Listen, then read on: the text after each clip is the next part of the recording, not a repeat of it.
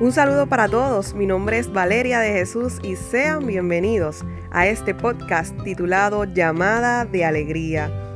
Lo que doy es porque lo he recibido de Jesús y el gozo y la alegría que Él me ha dado no la he encontrado en ningún otro lugar.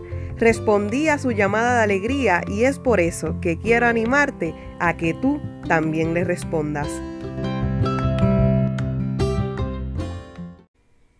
¿Qué es la que hay, Corillo? Espero que se encuentren súper bien. Esta que les habla es Valeria de Jesús y sean bienvenidos a este nuevo episodio del podcast Llamada de Alegría. Me gustaría agradecerles por su apoyo al episodio pasado, donde tuve la primera invitada del podcast, a mi hermana Paola Michelle que le habló sobre la oración de una manera sé que diferente pero muy profunda, donde se tocaron temas en los cuales se destacaban qué pasa cuando no siento nada en la oración, si Dios verdaderamente escucha mi oración. Se, se, habló también sobre recursos para la oración y cómo mantenernos fiel a ella, entre otras cosas. Así que te invito a que si todavía no has escuchado el episodio del miércoles pasado, lo puedas hacer porque sé que Dios tiene un mensaje único y especial para ti. De igual manera, gracias a todos los que me escribieron por Facebook e Instagram dejándome saber que el episodio fue de bendición y cómo ese episodio habló a su corazón.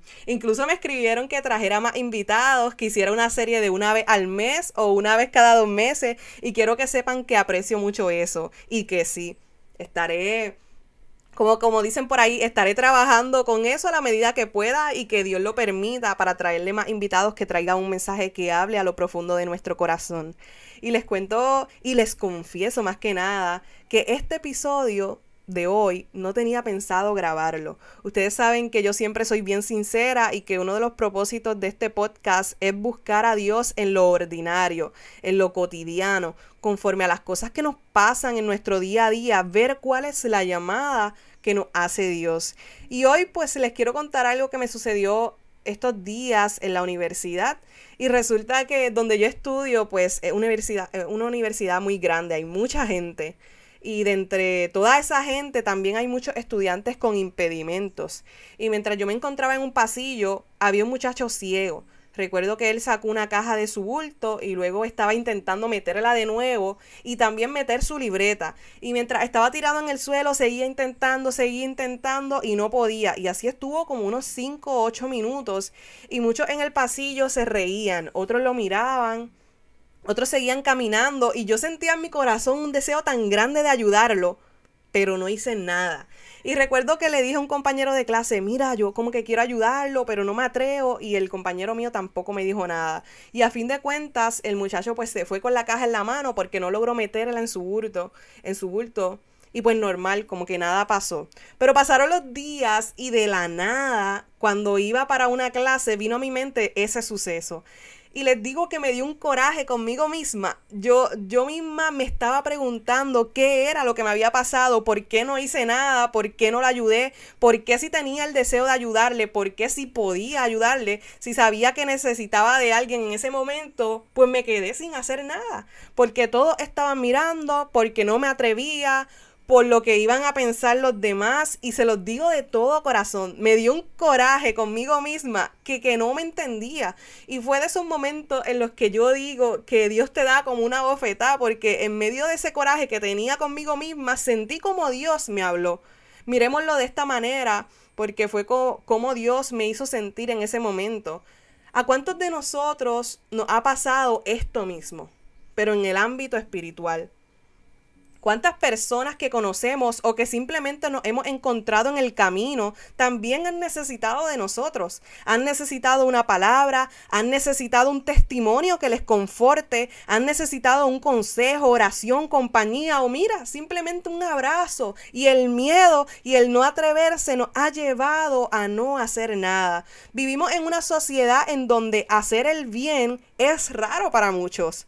Los tiempos han cambiado tanto que ahora muchas veces pensamos varias veces antes de ayudar a alguien, por el simple hecho del qué dirán, de cómo nos mirarán, de lo que pensarán de mí, en fin, por tantas cosas, muchas veces dejamos de hacer el bien.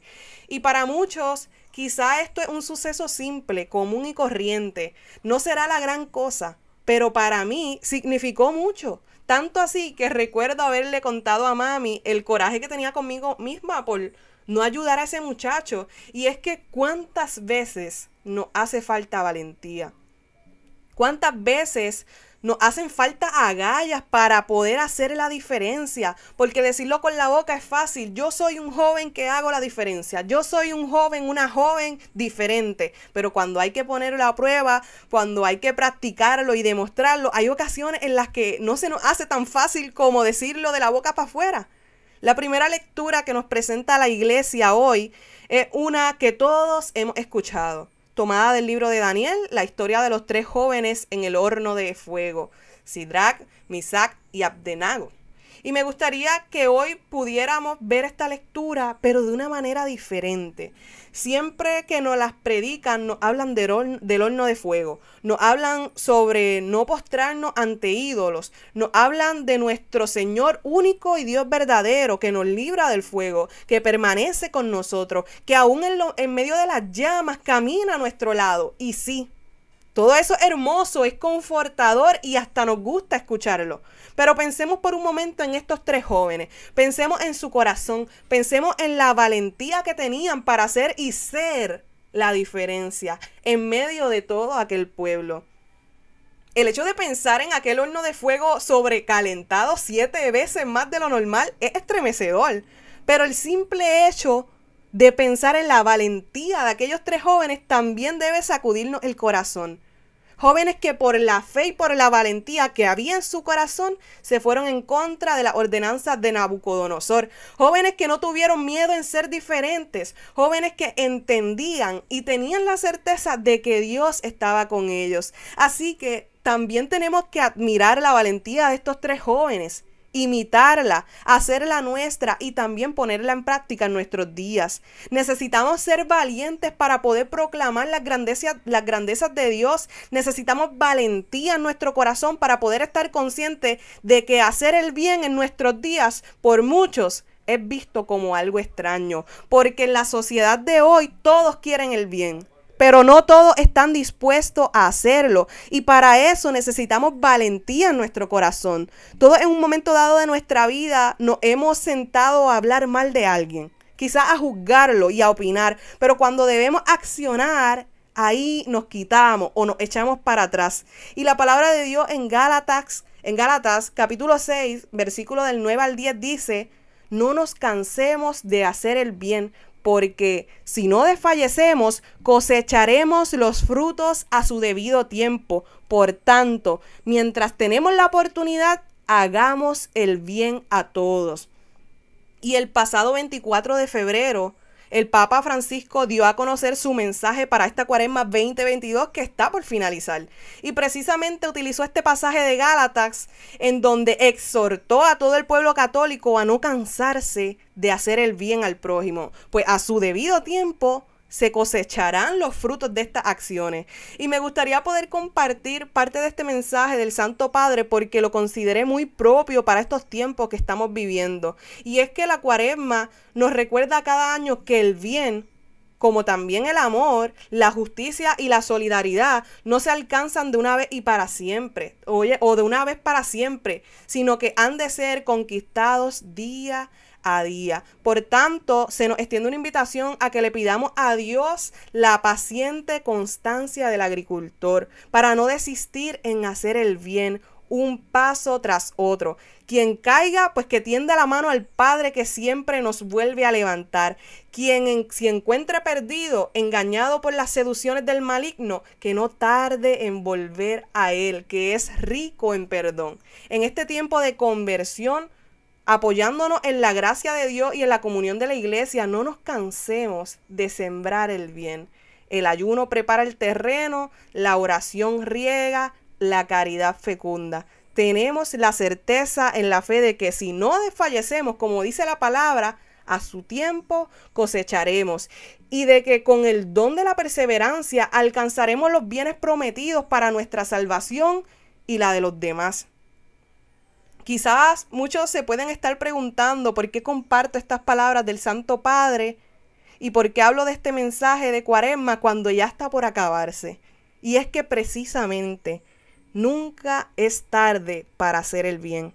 Nunca es tarde para sembrar semillas de amor, de solidaridad, de empatía, de justicia y de paz en nuestros días. ¿Cuánta falta nos hace que niños, jóvenes, hombres y mujeres sean sembradores de bien en medio de una sociedad que vive contaminada por el pecado? ¿Cuánta falta nos hace sembradores de vida en medio de una sociedad que no respeta el derecho más fundamental de todos? ¿Cuánta falta hace que tengamos la valentía de sembrar el amor de Cristo en nuestra universidad, en nuestro trabajo, en nuestro grupo de oración, en nuestras escuelas, parroquias, arquidiócesis, en nuestra propia familia? Animémonos a ser sembradores de la semilla del reino aquí en la tierra. Que cada vez que nos sucedan cosas simples, podamos entender que nosotros somos las manos y los pies de Jesús aquí en la tierra. Como cuerpo suyo que somos, tenemos una llamada a actuar como Él lo haría, a hablar como Él lo haría y sobre todo a amar como Él lo hace. Estamos pronto a comenzar la Semana Mayor, la Semana Santa. ¿Qué tal si le pedimos a Dios esta vez algo diferente? Pidámosle valentía para siempre hacer el bien. Pidámosle que nos ayude a hacer la diferencia sin importar lo que piensen los demás. Porque cuántas veces quizás tú te has quedado como yo hice. No hicimos el bien por el cómo me iban a mirar. Que Dios vaya cambiando nuestro corazón cada día y lo vaya haciendo como el suyo y que la Virgen María, en cuyo seno brotó el Salvador y que conserva todas estas cosas y las medita en su corazón, nos obtenga el don de la paciencia y permanezca a nuestro lado con su presencia maternal, para que este tiempo de conversión dé frutos de salvación eterna. En el nombre poderoso de Jesús. Amén. No te olvides de compartir este episodio si fue de bendición y si lo haces, etiqueta la página del podcast Llamada de Alegría para poder darle un repost. Y Corillo, no nos cansemos de hacer el bien, porque si no desfallecemos, cosecharemos los frutos a su debido tiempo. Ánimo que se puede.